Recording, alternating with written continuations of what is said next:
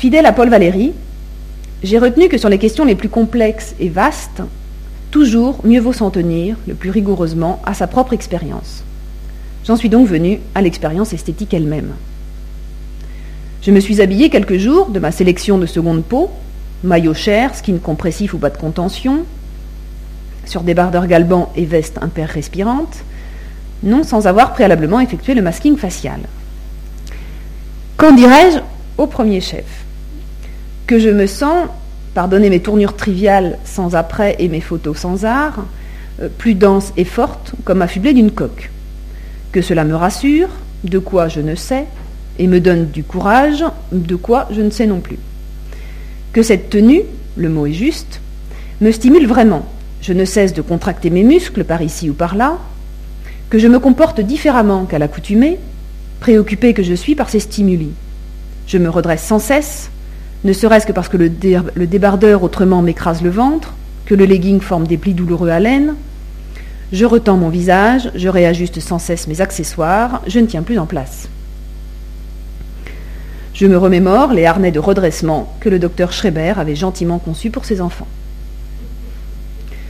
Que je perçois l'air, la température ou le contact sur ma peau de façon exacerbée, sur mes jambes particulièrement, comme cela arrive juste après un rasage de près. Les dermatologues expliqueront cette hypersensibilité par l'impossibilité pour la surface cutanée de développer et maintenir son humidité, sa flore bactérienne, et le micro-tapis d'air entre les poils. On ne joue pas impunément avec notre peau. Sur mes bras couverts par le maillot thermique encapsulé d'huile, mes perceptions me semblent en revanche atténuées, je ne perçois plus le vent ni le frais, que je me sens devenue à la fois gainée et performante, à la fois doucereusement protégée. Ce nouvel état de corps absorbe toute mon attention. Je ne suis plus que peau, et ne connais plus ce repos du corps qui laisse l'esprit s'évader. Mon nouvel état concentre aussi, me semble-t-il, les regards d'autrui. Je me sens d'autant plus étrange, comme on dit, à poil. C'est en quoi la chose prothétique ne peut dénier le terrain social, en tant qu'elle affecte symboliquement, physiquement, gestuellement notre présence au monde.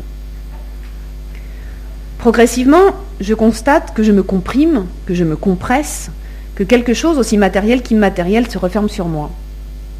En même temps, il me semble que ma peau soit devenue un objet extérieur, objectif, à l'instar d'un mécanisme à optimiser par endroits, à réconforter à d'autres. Je dois conclure davantage à une impression de fragmentation, de décomposition. Me voilà tantôt une joue tendue, un ventre serré, un dos dressé, un bras moelleux, sans qu'il ne s'établisse aucune relation spatiale entre cette joue et ce bras, qui augurerait d'une cohésion à venir décorposition qui a ses réalités concrètes, quand chacune de mes secondes peaux a ses raisons propres et s'adjointe mal à la voisine. Ma seconde peau artificielle parcellaire se retrouve tronçonner la silhouette pour satisfaire la diversité organologique.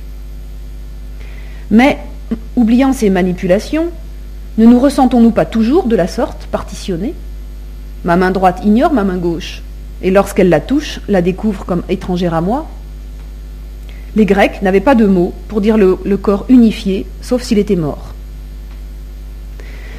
Tels sentiments m'ont obscurément amené à fabriquer une overhaul. Le mot anglais est plus explicite que le français, quoique difficilement traduisible, un vêtement global. Pour recouvrir tout cela, porter plus ponctuellement et librement mes bouts de seconde peau et prolonger l'expérience. Ma pellicule par-dessus tout, comme on peut aussi traduire overhaul, est dérivée de la combinaison jetable utilisée pour les chantiers de bâtiments, reproduite dans un non tissé de lin hydrolié destiné plus normalement à servir de revêtement intérieur. J'ai visité ainsi accoutré la cité de la mode et du design en me concentrant sur la mue plug-over. J'y pénètre comme dans un boyau et emprunte les escaliers qu'elle recouvre puisque telle est sa fonction. On y déambule, elle annonce des promenades paysagères, abritées, en surplomb de la Seine. En ce jour de vent et bruine, j'y trouve la sollicitude d'une bulle. La chose excite l'attention avec intensité. D'abord parce qu'elle est décidément très matérielle. Sa couleur, ses textures, ses trames, ses reflets. Ensuite parce qu'elle se ressent comme complexe dans son ordonnancement qui oblige à se tourner, se retourner, revenir sur ses pas, jusque perdre ses repères et son ancrage dans le lointain. Dans ces transparences qui ne transpercent pas, obturées de rideaux ou de de placards, ce que les yeux voient, le corps ne peut l'atteindre. Dans la manière dont nombre barrières de chantier forcent la circulation et obstruent les accès ou les sorties. Je ne parviens plus à m'en sortir précisément, je me sens prise entre tous ces effets, la mue m'a absorbé complètement. La déambulation se change en dérive, au gré à la fois d'une indétermination, cela m'est chaotique, et d'une surdétermination, je n'ai pas le choix. Tout accaparé, je deviens passagère malléable qui suit les injonctions de la signalétique omniprésente. Cette visite a-t-elle ravivé dans ma mémoire la lecture de Colas? On se veut pur dans l'expérience, mais on y emporte tout son être. Le fait est que j'y ai ressenti quelque chose du junk space.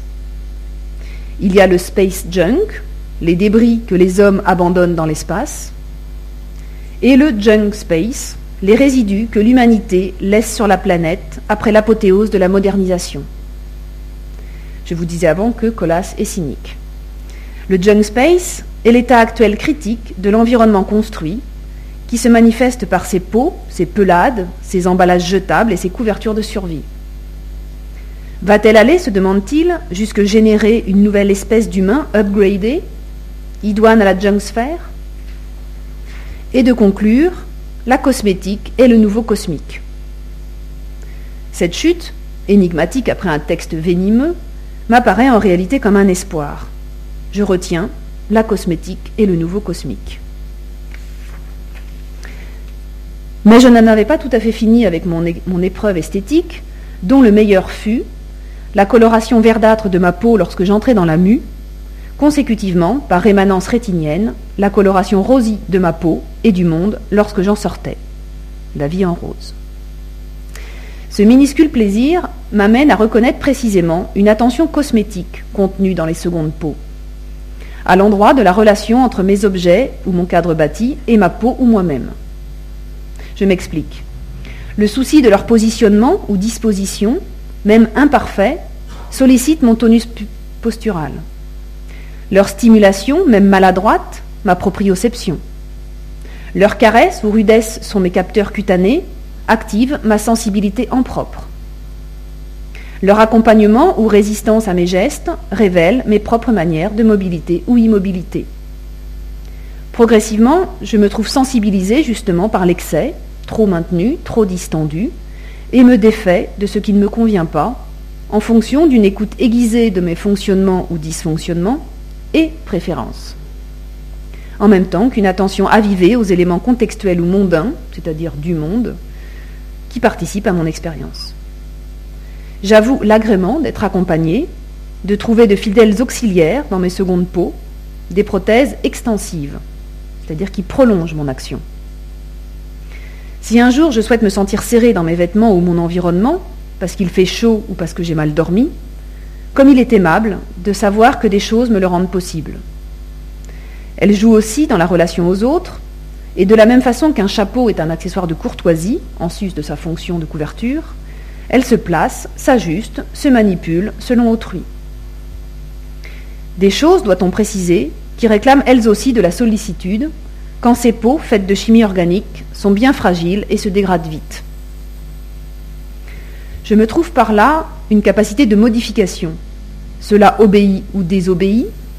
Il m'en vient des puissances, mais aussi des faiblesses, des impulsions ou des langueurs. Cela se ressent comme une masse plus ou moins sensible, par partie ou dans l'ensemble. Ce, quelque chose que je réalise alors, un objet privilégié qui me semble le plus important du monde, qu'il n'est cependant pas, ni objet, ni monde, mais qui se réfère au monde et projette le monde. Ce, une troisième peau sans doute, que je peux indistinctement appeler ma peau ou mon corps ou moi, car il manque des mots pour désigner le sentiment que nous avons de la substance de notre présence. Ma peau, celle qui est en jeu quand on dit je tiens à ma peau. N'y a-t-il pas lieu d'y voir une nouvelle culture de soi? Pour Épictète, l'homme, à la différence des animaux, est l'être qui a été confié au souci de soi, non du fait d'un manque ou d'une perte, mais du fait d'un privilège de voir par Dieu, d'une faculté de libre raison pour s'occuper de soi-même parmi les autres, et dont il doit être fait usage. Ce geste, nous l'avons vu, se symbolique par les tuniques de peau. Elles confèrent potentiellement aux artefacts qui en dériveront le statut d'auxiliaire de pratique. Le drapé libre grec est réputé conduire cette éthique. La soui, le soin de soi, s'apparente à l'épiméléia, le soin du maître de maison vis-à-vis de ses hôtes, le soin du prince vis-à-vis de ses sujets, ou le soin que l'on doit à toute personne malade. Afin d'entretenir les fonctions corporelles et de cultiver l'organe de la vie, l'âme, il passe par des exercices sans excès au quotidien qui se traduisent dans la pratique sociale. Michel Foucault en défendit la cause et l'inactualité dans le dernier tome de son Histoire de la sexualité, et nous convainc de la pertinence politique de cette déontologie. Que des choses ou des dispositions architecturales permettent de, prendre soin de soi, qu'elles offrent des expériences esthétiques enrichissantes, mais aussi qu'elles mettent pour ce faire à l'exercice, qu'elles invitent à savoir se gouverner avant que de prendre en charge autrui, c'est un luxe qu'il faut espérer. Ce serait soutenir, quant à notre prothétique, la version foucaldienne du corps utopique, plutôt que la seconde peau musculaire de Bic, toutes deux écrites aux mêmes dates. Ce serait prolonger dans la matérialité cette méditation philosophique autour du corps et ses limites, corps poussé, accompagné dans cette version, au-delà de la cage de sa seule peau surface, précisément par l'entremise, observe Foucault, du maquillage ou des habits ou de certains bâtiments. Il ne s'agit pas d'acquérir un autre corps par ces moyens, mais de faire advenir un corps dilaté. Alors le corps se décorpore, en effet, j'osais tout à l'heure décorposition, génère ses propres lieux, tant intérieurs que extérieurs, ses propres expériences esthétiques formidables, outrepasse sa carcasse charnelle et même sa peau organe. Il n'est plus qu'un ici à partir duquel le monde rayonne. C'est en de tels termes que Georg Simmel vantait le bénéfice de la parure en 1908 et l'étendait aussi vite au cadre de vie quotidien. À cette date, il n'était pas inséré dans les débats prothétiques, mais sa parure pourrait être renommée seconde peau. Qu'il s'agisse d'un individu maquillé, seconde peau cosmétique, ou vêtu, seconde peau portée, ou d'un individu dans un intérieur, seconde peau architecturale, la parure focalise une attention sensuelle sur lui qui est-elle un rayonnement qui outrepasse les limites géométriques de son corps, élargit sa singularité, et dans lequel toute personne qui a affaire à la première s'immerge, ce qui lui revient comme une joie partagée. Or, cela se produit à la condition dialectique d'un statut supra-individuel, donc supracorporel ou acorporel, et même trans-individuel des moyens, pour que l'individu y trouve par contraste, par confrontation, de quoi être davantage lui-même, tout en s'inscrivant dans quelque chose de plus vaste, qu'il articule à un ordre général, social, en vigueur. Mais Le Corbusier, notre père de la prothétique, a aussi exprimé cela dans le design.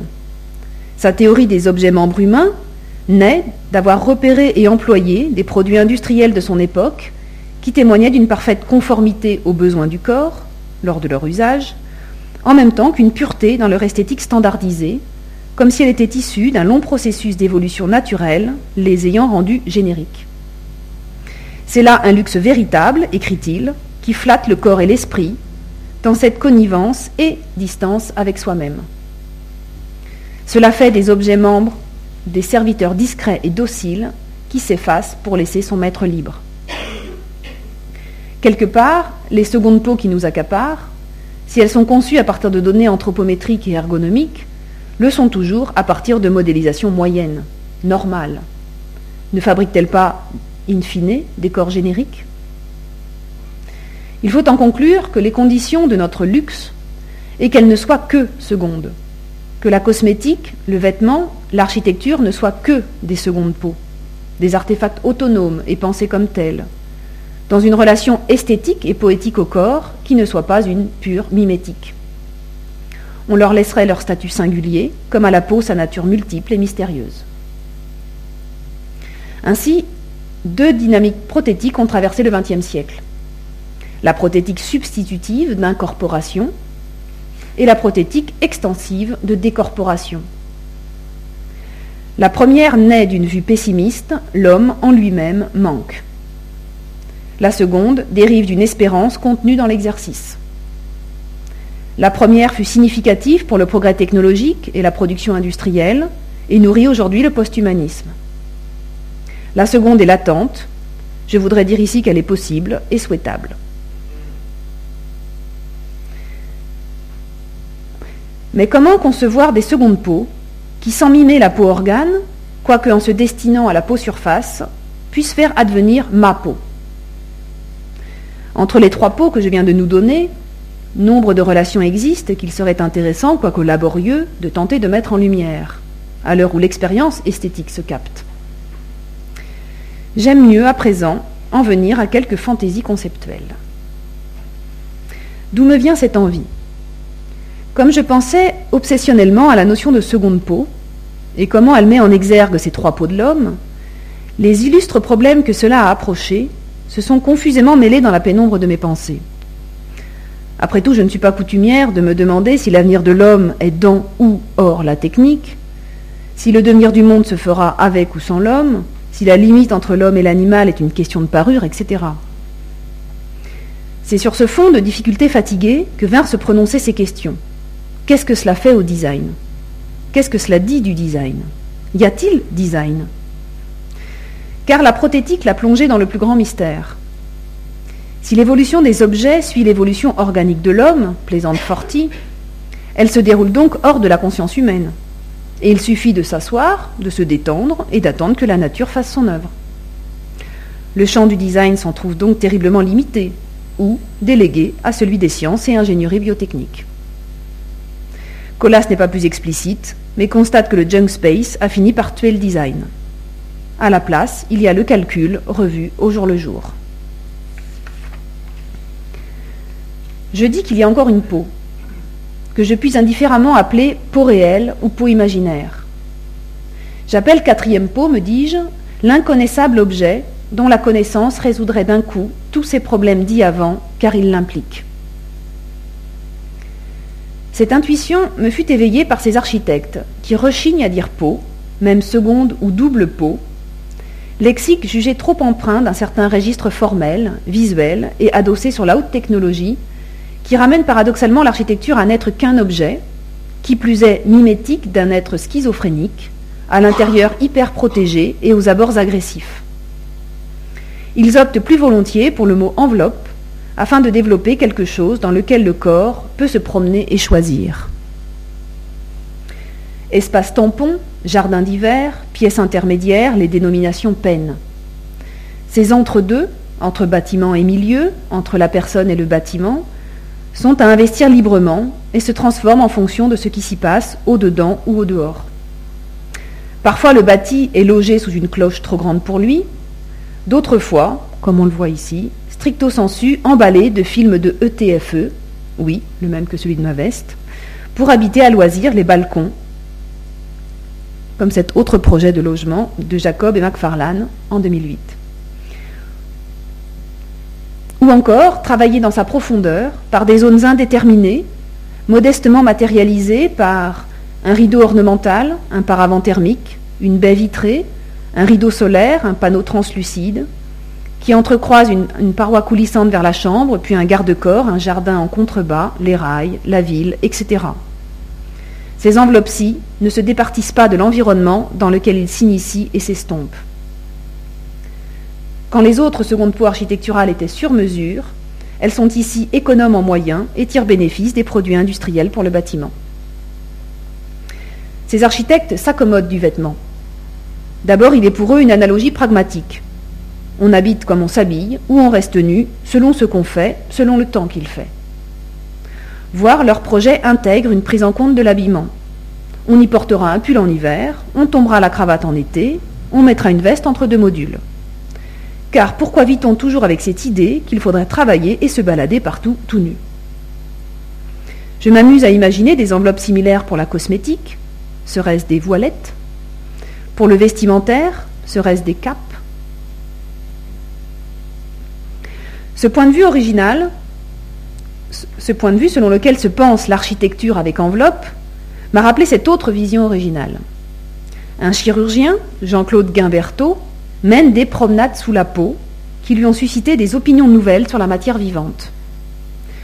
Quand la biologie procède in vitro, de manière analytique à partir d'organes extraits de leur milieu, et s'en tient majoritairement à des observations bidimensionnelles, lui procède in vivo sous endoscope et observe à l'aide d'une caméra avec analyse séquentielle.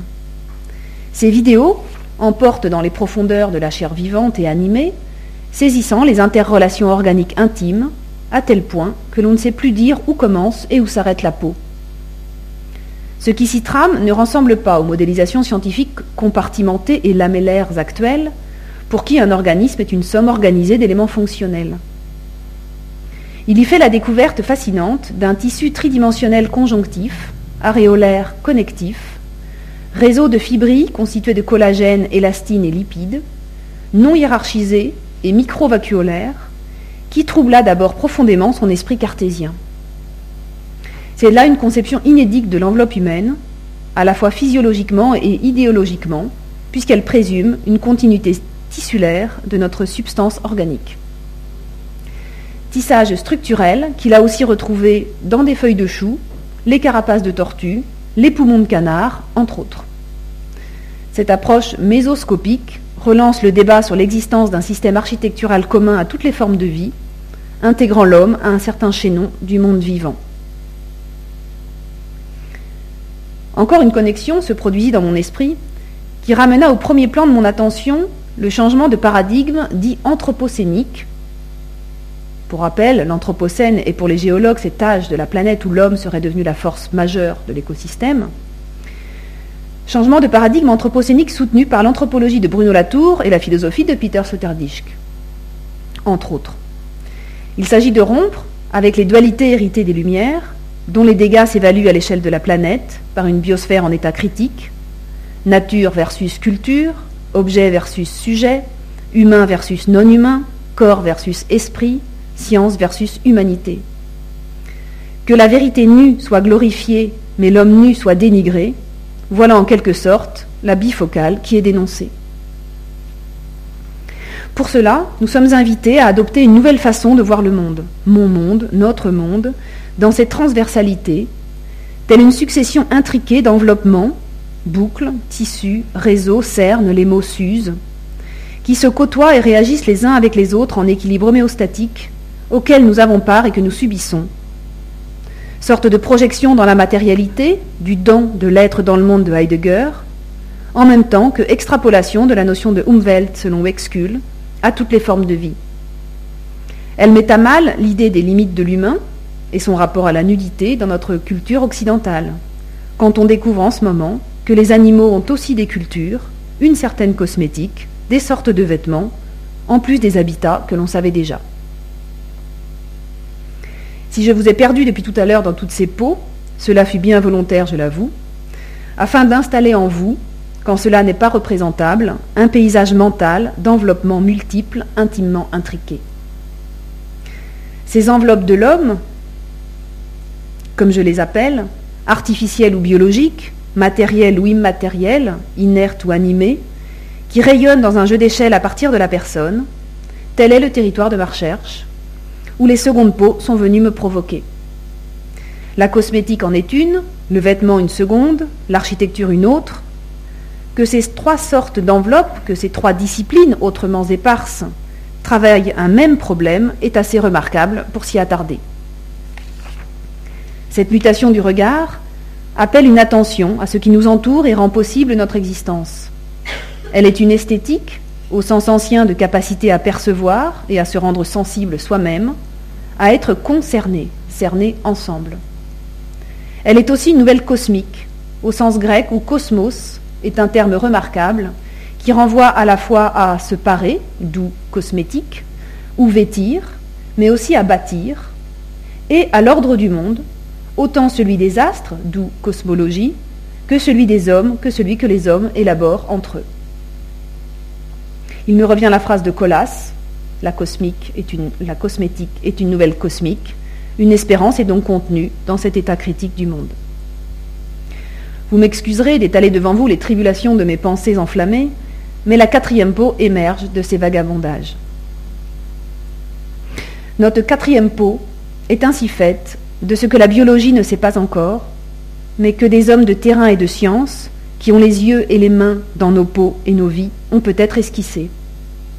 Elle est indivise, du milieu toujours inconnu et inconnaissable que nous font soupçonner ces conceptions nouvelles, quand elles tourmentent notre rationalité moderne, et par le moyen de peaux ou enveloppes tissulaires, font apparaître des phénomènes qui sont bien au-delà ou bien en deçà de nos sens, de notre imagination et finalement de notre intellection elle-même.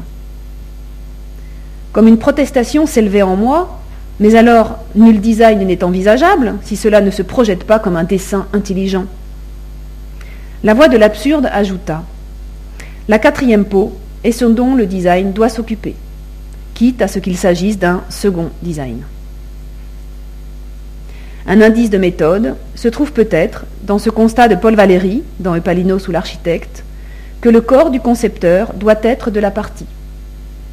Comprendre qu'il œuvre avec le même soin que s'il s'agissait de lui-même, c'est-à-dire s'il se faisait, ou de l'être aimé. L'événement dont je parlais en commençant est une demande qui me fut faite par une personne à la peau très réactive pour un pantalon normal dans lequel se sentir simplement bien. À tout le moins, ces réflexions aideront mon travail. J'espère qu'elles vous auront aussi distrait. Il est temps de vous remercier de votre écoute.